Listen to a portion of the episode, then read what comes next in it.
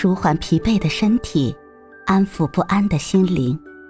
你好，欢迎收听夜听栏目《猫一会儿吧》，我是奇迹猫猫。今天为你带来的美文是《缘起夏》。就这样，蜘蛛投胎到了一个官宦家庭，成了一个富家小姐。父母为她取了个名字叫珠儿。一晃，珠儿到了十六岁了，已经成了个婀娜多姿的少女，长得十分漂亮，楚楚动人。这一日，新科状元郎甘露中试，皇帝决定在后花园为他举行庆功宴席。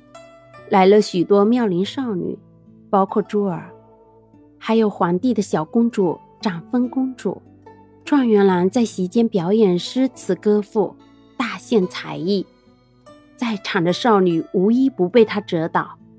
但珠儿一点也不紧张和吃醋，因为她明白这是佛祖赐予她的姻缘。过了些日子，说来很巧，珠儿陪同母亲上香拜佛的时候。正好甘露也陪同母亲而来，上完香拜过佛，二位长者在一边说上了话。珠儿和甘露便来到走廊上聊天珠儿很开心，最后能够和喜欢的人在一起了。但是甘露并没有表现出对他的喜爱。珠儿对甘露说：“你难道不曾记得十六年前？”元婴寺的蜘蛛网上的事情了吗？甘露很诧异，说：“珠儿姑娘，你很漂亮，也很讨人喜欢，但你想象力未免丰富了一点吧？”说罢，和母亲离开了。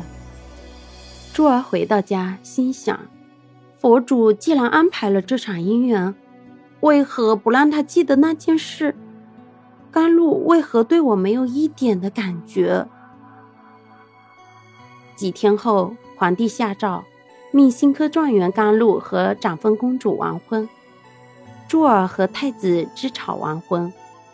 这一消息对珠儿如同晴空霹雳，她怎样也想不通，佛祖竟然这样对她。几日来，他不吃不喝，穷凶极思，灵魂就将出壳。生命危在旦夕，太子知草明白了，急忙赶来，扑倒在床边，对奄奄一息的珠儿说道：“那日在后花园众姑娘中，我对你一见钟情，我苦求父皇，他才答应。如果你死了，那么我也就不活了。”说着，就拿起了宝剑，准备自刎。就在这时，佛祖来了。他对快要出壳的珠儿灵魂说：“甘露是由谁带到你那里来的呢？是风，长风公主带来的。最后也是风将她带走的。甘露是属于长风公主的，她对你是生命中的一段插曲。”而太子之草是当年元婴寺门前的一棵小草，他看了你三千年，爱慕了你三千年，但你却从没有低下头来看过他。蜘蛛，我再来问你，世间什么才是最珍贵的？蜘蛛听了这些真相之后，好像一下子大彻大悟了。他对佛祖说。世间最珍贵的不是得不到和已失去，而是此刻能把握的幸福。刚说完，佛祖就离开了，珠儿的灵魂也回味了。睁开眼睛，看到正要自刎的太子之草，他立刻打落宝剑，和太子深情的拥抱在了一起。佛家智慧。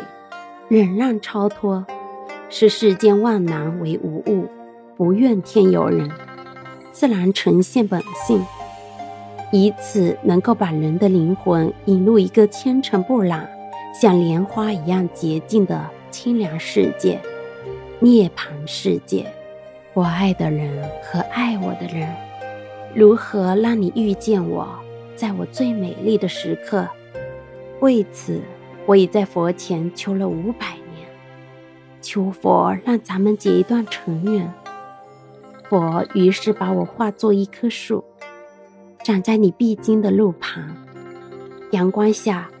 我慎重地开满了花，朵朵都是我前世的期盼。当你走近，请你细听，那颤抖的叶儿是我等待已久的热情。而当你最后无视地走过后，在你身后落满了一地的，却不是花瓣，而是我一颗慢慢凋零的心。今天的分享就到这里了，欢迎关注、订阅、分享、点赞，一键四连，也欢迎评论区交流互动哦。祝您晚安，我们明天再会。